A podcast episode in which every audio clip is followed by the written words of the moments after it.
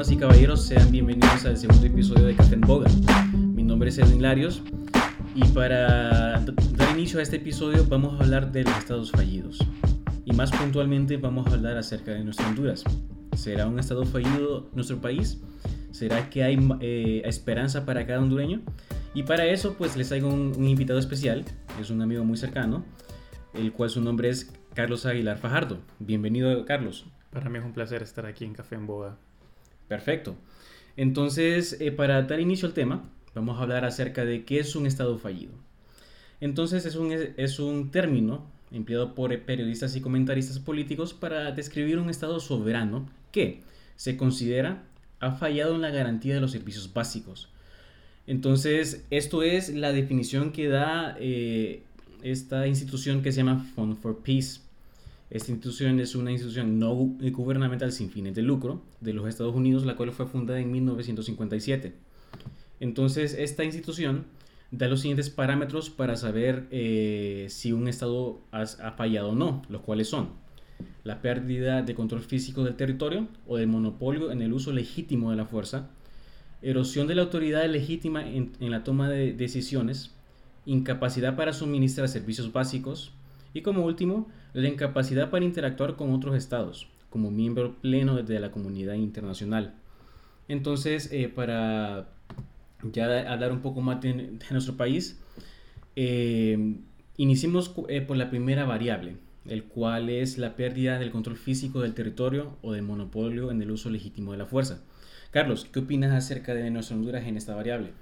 En el primer parámetro para Honduras podemos considerar que el, lo que es el control físico del territorio, a lo que es en toda nuestra historia, no hemos tenido como graves problemas en el hecho de perder territorio desde un punto en el cual lo que fue establecido para el Estado hondureño por, la, por el reinado español. Eh, se han existido unos cuantos eh, pleitos territoriales en la historia centroamericana. Se puede dar el ejemplo de Islas de la Bahía con, con la corona inglesa.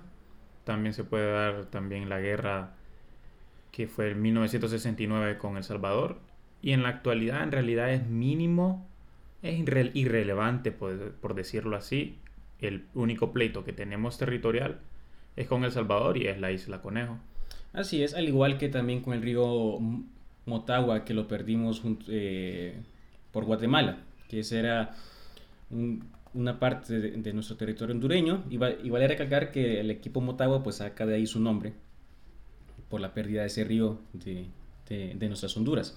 Pero bien, es cierto, la verdad que es eh, en base a territorio físico, por decirlo así, no es, no es tanto la disputa, no, tenemos disputa alguna. Ahora bien, ya con una segunda variable que es la erosión de la autoridad legítima en la toma de decisiones, en esta creo que sí tenemos alguno que otro problema, ya que eh, nuestras autoridades en general, desde de, todos los, los, gobiernos que han habido, siempre hay algún tipo de corrupción, siempre hay algún tipo de mm, malversación de cosas, entonces eh, básicamente no tenemos algún tipo de libertad de poder decir, ok, mi voto cuenta para esto, mi voto cuenta para que haya un desarrollo económico, mi voto cuenta para que haya más seguridad en las calles de, Tegucigalpa, de San Pedro o de, de Choluteca, por decir algo.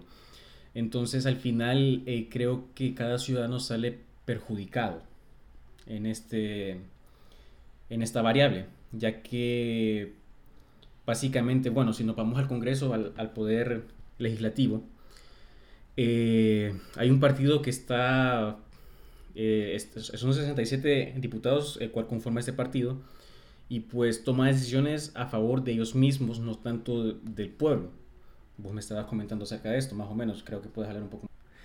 Lastimosamente, el partido mayoritario en el Congreso Nacional toma decisiones a favor propia, no a favor de lo que podría ser la población o del Estado para el desarrollo nuestro como, como hondureños. Y existe lo que es la oposición, sin embargo, no es mayor a este partido que acabo de mencionar. Entonces, ese es el punto que Edwin estaba mencionando, que tenemos desventaja o podría decirse debilidad en lo que es nuestro Estado como eh, democrático. Así es, así es. Al igual que el, el Poder Ejecutivo, el cual lo, lo conforma el presidente y, sus designados eh, presidenciales, esos dos poderes están encargados de llevar a nuestro país a un, a un estado de crecimiento continuo, tanto político como económico, como social, deberíamos de estar en en un constante crecimiento. Entonces, eh, el Banco Mundial nos tira algunas cifras bien interesantes acerca de esto, el cual dice, y esto, esto es sacado directamente de la página del Banco Mundial, en, años recientes, Honduras ha registrado la segunda tasa de crecimiento económico más alta de Centroamérica, superada solo por la de Panamá. El crecimiento del PIB o PIB del país alcanzó el 4.8% en el 2017 y el 3.7% en 2018 y se prevé que crezca un 3.3% en el 2019. Ahora bien, esto no es del todo negativo, pero hay que hacer una comparativa. Países como Estados Unidos o los países europeos, ellos crecen de 2.7 a 3% anual. Pero ¿qué pasa? Esos son países ya desarrollados, son países eh, considerados de primer mundo. Honduras no puede crecer al mismo nivel que ellos crecen, porque ocupamos más desarrollo, entre otras cosas. Entonces es válido mencionar esa, esa temática. Ahora bien, como tercer eh, punto o variable, dice la incapacidad para suministrar los servicios básicos. Este es un tema muy importante, ya que todo ciudadano tiene que vivir en su, país de una forma digna, de una forma que pueda decir, ok, por lo menos el Estado me provee estas cosas. Entonces, eh, uno que es bien sonado en estos días por la escasez es el, sistema de abastecimiento de agua potable, el cual lo prevé el SANA.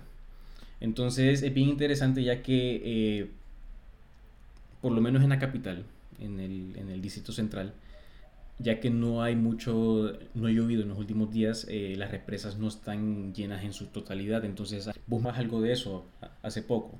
Sí, hay que considerar que el distrito central, ¿cuántas personas viven en el distrito central de Honduras?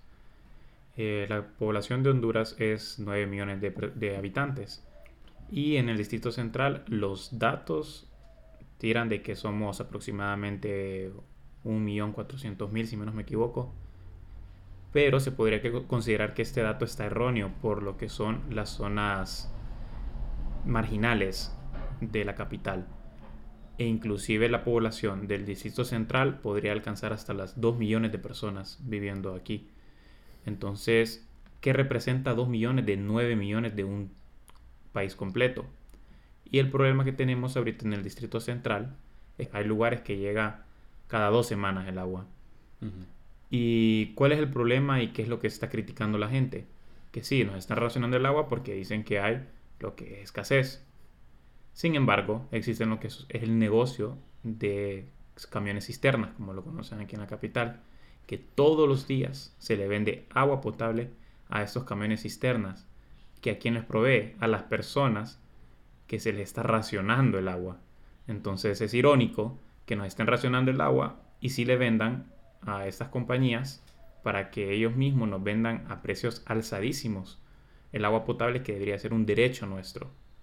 Y también considerando todas las, las construcciones que están habiendo en la capital, cuánta agua potable utilizan para todas esas construcciones de concreto que se están realizando. Entonces, se puede decir que el derecho que nosotros tenemos de agua potable en Honduras, y más que todo en Tegucigalpa y en Comayagüela, está siendo, entre comillas, como está diciendo la gente, privatizado. Perfecto, excelente. Ese es uno de los servicios. Ahora bien, eh, también está el sistema de vías, el cual, eh, bueno, aquí en la capital es, es, un desastre. Hasta, hasta hace poco el alcalde, bueno, en, su, en este gobierno pues ha hecho varios puentes a, a desnivel y todo eso. Ahora, lo que pasa con esto es que se ha descuidado bastante lo que son las áreas verdes y también eh, el cuidado hacia el peatón, ya que antes eh, el peatón podía cruzar hasta cierto punto a pie, valga la redundancia, pero ahora eh, ya es totalmente inhabitable para el peatón esa parte, ahora tiene que tomar rutas alternas a esas cosas. Al igual que no nos vayamos tan, tan lejos, pues. Em, en teoría, cada calle entre Tegucigalpa tiene su nombre, pero la verdad es que nosotros nos dirigimos hacia, el, hacia una esquina, hacia una pulpería, damos la dirección en base a eso, no damos la, dirección en base al nombre de la calle. A un punto de referencia. A un punto de referencia, así es.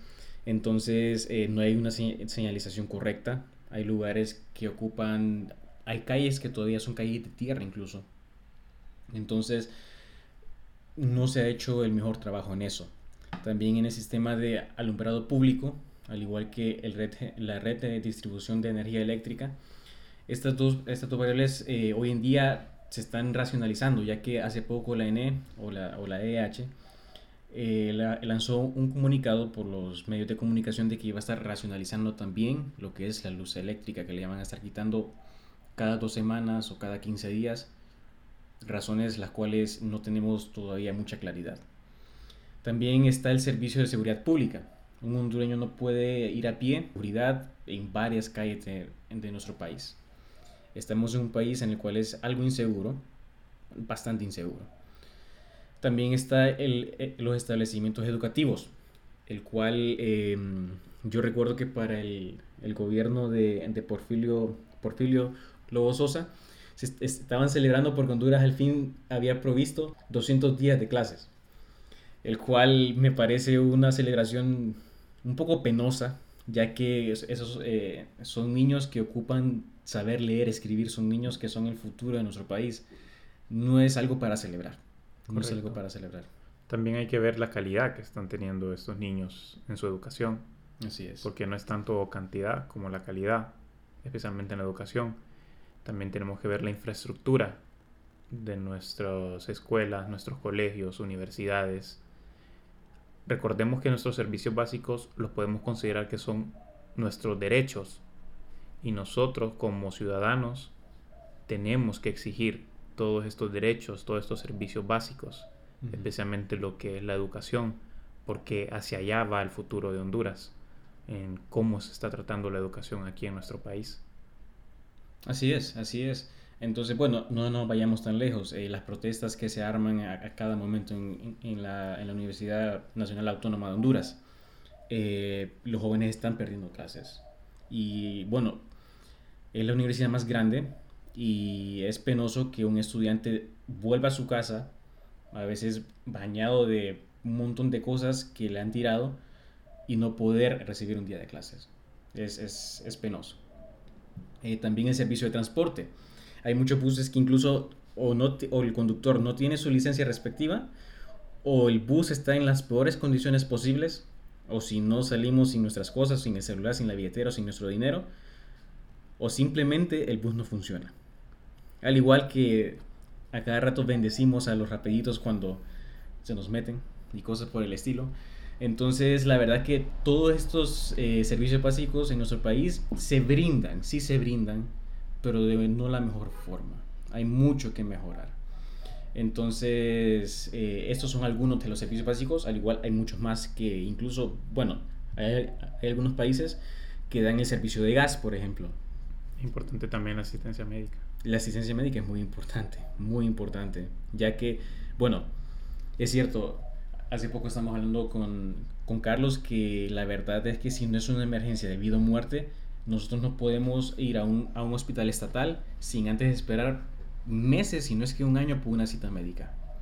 Entonces es bien, es bien penoso para, para el ciudadano hondureño estos, este, y ya como último punto, eh, Fund for Peace menciona la incapacidad para interactuar con otros estados como miembros plenos de la comunidad internacional.